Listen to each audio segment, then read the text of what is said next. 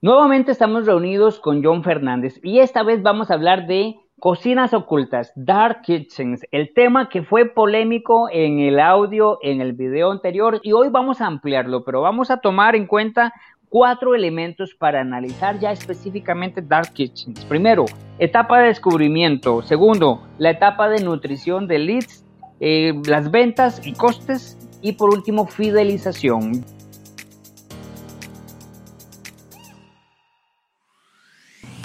Hola, soy Malcolm Barrantes y estás escuchando Tenedor Digital, el podcast de la comunidad gastronómica deseosa de aumentar las ventas con marketing digital.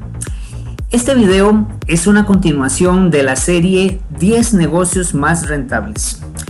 Si no has escuchado el primer video, puedes encontrarlo por acá o en los enlaces que te dejo en la descripción.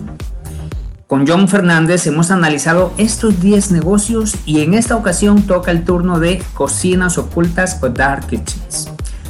Te invito a que lo escuches completamente. También recuerda que en el enlace de la descripción tienes acceso a mi masterclass El secreto para mejorar las ventas en los negocios gastronómicos. Accede de inmediato. Y sin más, continuemos con este episodio.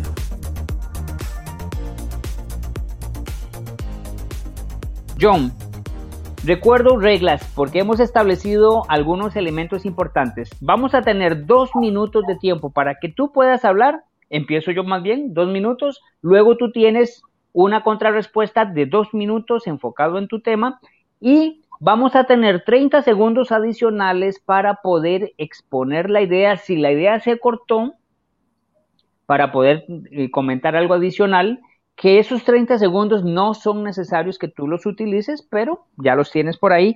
Y hemos introducido un elemento acá que va a ser muy divertido, un comodín. Se llama comodín de silencio. John, ¿qué te parece? Ese comodín va a ser utilizado en ese espacio de 30 segundos. O sea, si yo no quiero que tú hables, te lo voy a tirar y voy a decirle, John, aplico mi comodín de, de 30 segundos en este momento, mi comodín de silencio y no vas a poder opinar.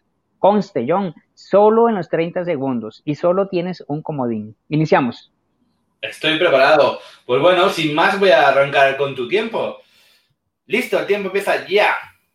Ya, dos minutos, John. Entonces, te comento, John, Dark Kitchens, tú me habías dicho algo importante. Las Dark Kitchens son ocultas, son negocios ocultos que las personas no pueden ver más que en un sitio web, en una red social y por lo tanto, en la etapa de descubrimiento, los restauranteros necesitan enfocarse en algunos elementos. Empiezo a tirar ideas. John, si tu negocio está iniciando, vas a tener que utilizar por fuerza las aplicaciones de reparto. Estoy hablándote de Uber Eats, de Rapid y de otras más, dependiendo del país en el que te encuentres. ¿Por qué?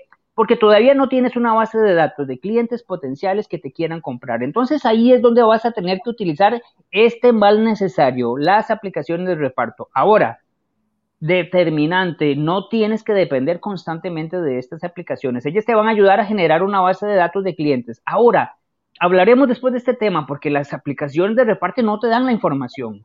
Por lo tanto, te están obligando a seguir comprando, a comprándole a ellas. Es importante, John, que comprendamos, que visualicemos que en las aplicaciones de reparto estamos hablando de un canal público. Estamos luchando, como lo habíamos dicho en otro audio, contra todas las aplicaciones contra todas las marcas que se están desarrollando en, este tipo de aplicaciones. Y por, lo, la, por la otra parte, la publicidad. Necesitas, necesitas utilizar publicidad para llegar a tu cliente potencial. Por lo tanto, podrías desarrollar lo que se conoce como marca paraguas. John, ¿me escuchas? Sí, sí. Te estoy escuchando y prestando mucha atención. Se me frició la cámara. Bueno, continúo. La marca paraguas es un concepto muy interesante que me comentó. Pi, pi, pi. Oh, empezamos. Empezamos con mucha energía, pero controlando un poco los tiempos, ¿eh? Dale, dale, entonces, vas tú. Tengo para ampliar tema. Genial, pues arrancamos. Mira, en esta parte de descubrimiento y sobre todo lo que está diciendo Malcolm, eh, tiene toda la razón del mundo, no se la voy a quitar. Tampoco quiero ser muy destructivo, o sea, quiero ser constructivo en el episodio de hoy. Quiero que aprendáis Pero quiero decirte, al que estás escuchando, si no tienes un Dark Kitchen y estás pensando en poner uno, no lo hagas. Quédate a ver este episodio, vas a descubrir unas cuantas claves. Hay mucho más que descubrir antes de, eh, de, empezar con esta idea de, abrir tu propio Dark Kitchen y empezar a trabajar en tu propio Dark Kitchen. Si tienes un modelo de negocio, si tienes un modelo de negocio tipo Dark Kitchen, Dark Kitchen, cocina fantasma, como también se llama, tienes un negocio fantasma que no existe, no existe. O sea, no, no hay nadie que pueda ir a verlo donde estás, no hay experiencia de cliente, no existes, estás en la nada. Por lo tanto, tienes que romper esa barrera de confianza con las personas y desde un punto de vista invisible. Porque, insisto, o sea, no existe, eres un fantasma. Por lo tanto, la única alternativa que tienes es, como dice Malcolm, eh, apalancarte en este tipo de plataformas de delivery, pero es igual, porque también tú piensas, sí, voy a hacer una buena hamburguesa, pero yo cuando pido delivery, abro este tipo de plataformas, se me queda mi habitación, de lo que estoy diciendo y todo, de la tensión, abro este tipo de aplicaciones y siempre pido en el sitio de siempre. Siempre pido, eh, si quiero sushi, pido en mi sitio de sushi. Si quiero hamburguesas, pido en mi sitio de hamburguesas favoritos. Es muy difícil que yo diga, ah, voy a probar este sitio. Por lo tanto, es muy difícil vender en un dark kitchen. Por no hablar de temas de costes, cuando hablamos de plataformas, este tipo de plataformas te suelen cobrar en torno al 30%, por lo que hace que sea muy difícil rentabilizar tu negocio. Si tú tienes otro modelo de negocio y además, tipo restaurante, y además te apalancas en Dark Kitchen, eh, o sea, en delivery, perdón, con estas compañías de, de reparto, pues está bien, porque tú tienes tus costes y tienes un plus de facturación que te pueda llegar a facturar. Pero depender de esto es muy complicado. Voy con mis 30 segundos, John, para terminar la idea. No mencioné que en la etapa de descubrimiento tú tienes que captar los clientes y tienes que generar una base de datos. Es muy complicado generar base de datos cuando estás con delivery. Lo que puedes hacer es agregarle una tarjeta, algo que, que puedas lograr que el cliente que recibe tu producto te escriba por un canal diferente. Cierro mi idea ahí. Me quedaron seis segundos. Dale tú ahora. Perfecto. Milongas, de verdad, es muy difícil vender una Dark Kitchen. Es muy, muy difícil. Es muy difícil. Piensa en ti mismo. ¿Cómo lo harías tú? El ejemplo que te he puesto antes, de entrar a una aplicación de estas y querer entrar. Y luego imagínate el traspaso de, la plataforma de, de, Rappi, Uber, etcétera, a tu plataforma propia. Otra vez una nueva lucha. Aquí es cuando viajas los costes, bajas los costes. Y aquí es cuando es importante. Pero, ¿cómo lo haces? Es muy difícil. ¿Sobrevivirás los costes hasta que puedas depender de ti mismo? sin estas grandes comisiones? ¿Qué calidad de producto vas a dar para que puedas permitirte este producto? listo, listo tu tiempo. Oye, oye. listo, John, pasamos al siguiente tema. Arranca, tiempo. Bien, Etapa de nutrición. Y voy a usar estos dos minutos para agregar algo importante que no detallé en la descubrimiento. Puedes iniciar tu Dark Kitchen, pero tienes que comprender que vas a tener que invertir en publicidad. Ahora, enfoque. Cuando tú estás lanzando publicidad en medios digitales para captar estos clientes, tienes que ofrecer una oferta irresistible. Ya hemos hablado de este término y si no por acá te voy a dejar concepto, un video de cómo es que debes desarrollarla. Pero la intención es que las personas se suscriban para recibir un cupón y a partir de ahí sí puedas iniciar la etapa de nutrición. Si no tienes base de datos, jamás vas a poder estar contactando a tus clientes para estarles recordando que tú existes, para estarles enviando algunas ofertas, para estarlos chineando.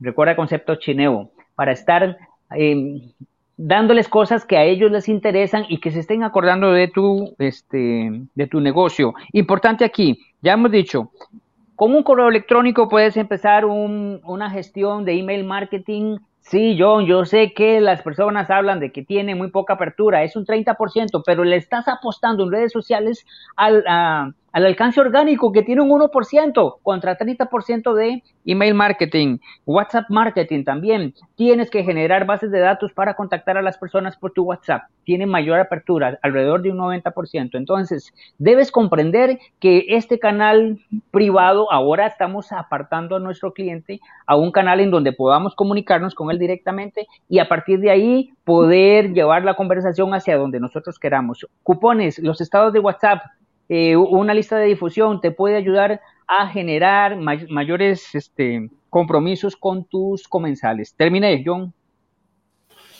Muy bien, muy bien. Justo a tiempo, cinco segundos te han sobrado. Pues voy yo o que empieza ahora y en esta etapa de nutrición ya voy a ser aquí un poco más eh, constructivo. Es muy difícil que te descubran, es muy difícil traspasar esa, esa línea, es muy difícil de, que, de facturar lo que necesitas para ser rentable, pero vamos a suponer que ya te están descubriendo, que ya hay gente que te está pidiendo, que ya tienes tus primeras ventas, que más o menos pues no eres rentable, pero que estás trabajando en generar esta rentabilidad. Vale, perfecto. Es muy importante que como ya como, como concepto, que tengas un concepto definido. Es muy importante que tengas una oferta gastronómica definida para delivery, para el tipo de entrega que vas a hacer, porque no toda la comida se transporta igual.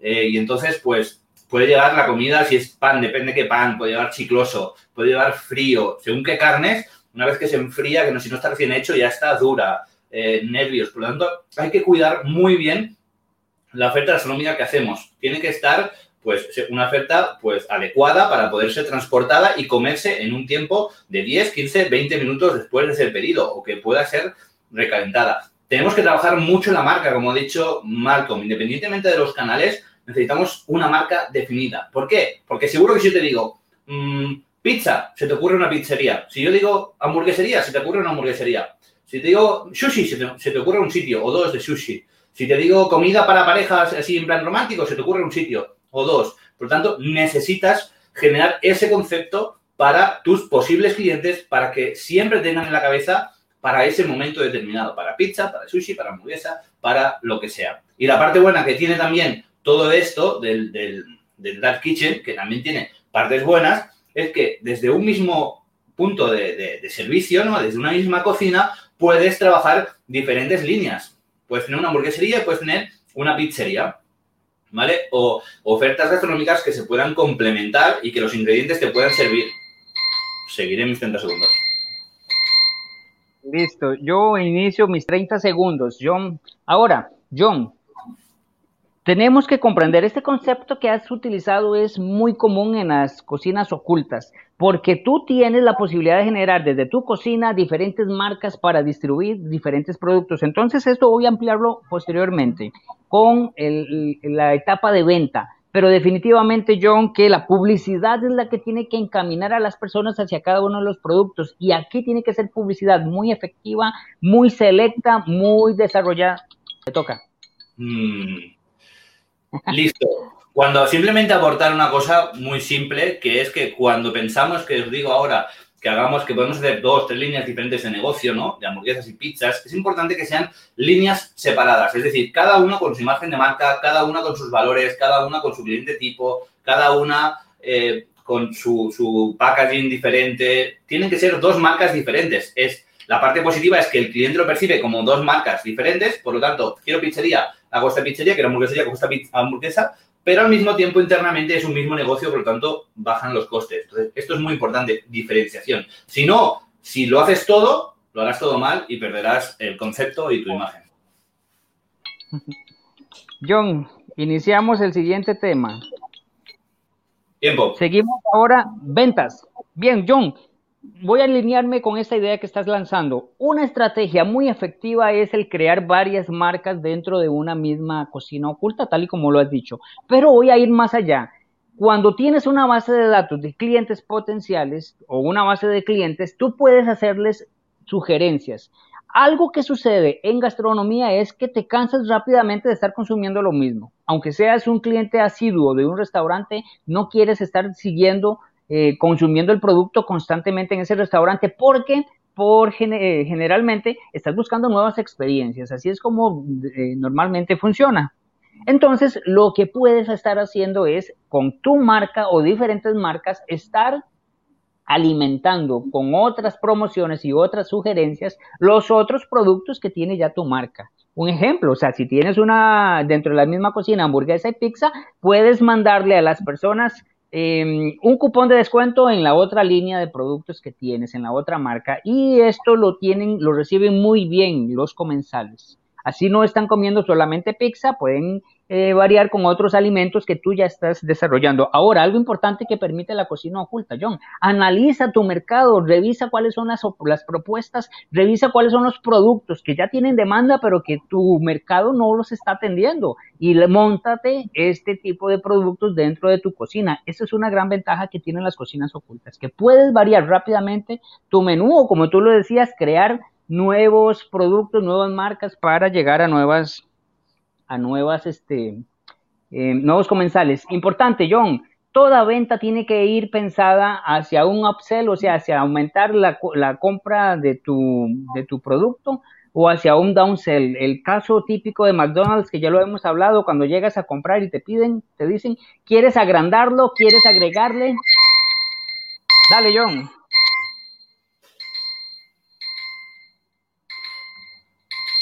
Un segundo, perfecto, pues tiempo. Eh, por mi parte, ¿no? Este es el punto donde hablamos de ventas y costes. Recordad que para que un negocio sea rentable, en este caso un dark kitchen sea rentable, necesitamos que las ventas sean superiores a nuestros costes. Malcolm nos está hablando todo el rato desde el punto de vista de ventas, que es súper necesario trabajar en las ventas, cada vez más y sobre todo tener un punto de equilibrio. Y por otro lado está el tema de costes, que es importante tener los costes controlados y saber qué costes tenemos que tener.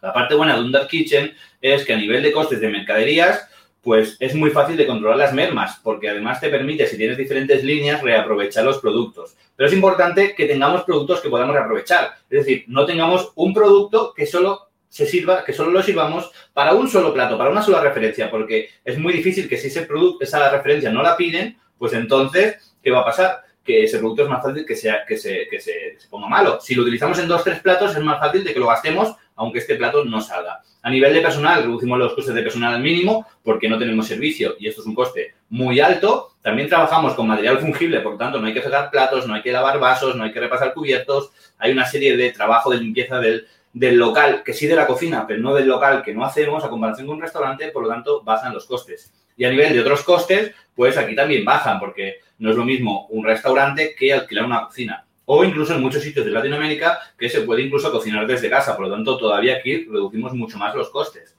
Así que a nivel de costes, pues a nivel de costes sí que está muy bien, mucho mejor que un restaurante, pero la dificultad en este sentido, en este tipo de negocios, es en las ventas, es en encontrar esos primeros clientes, es en fidelizar y es en, vender, porque como he dicho antes, no existes. Si tienes un dark kitchen, es un negocio fantasma, no existes. Entonces, aquí está la la verdadera dificultad un, negocio de Dark Kitchen no es un negocio de comida y bebida, es un negocio de marketing. Si tienes una marca potente, trabajarás y venderás. Si no tienes una marca potente, tiempo. Inicio mis 30 segundos de contrarrespuesta. John, no voy a atacarte, más bien voy a agradecerte porque has tocado un tema importante. Efectivamente, John, en la parte, en las dark kitchens, la parte de marketing y específicamente marketing digital es poderosa. Necesitas tener un equipo capacitado o una empresa capacitada que te esté apoyando. Y esto, John, porque la etapa de descubrimiento es de las más importantes. Posteriormente ya tú puedes desarrollar algunas estrategias tradicionales con una base de datos. Me voy.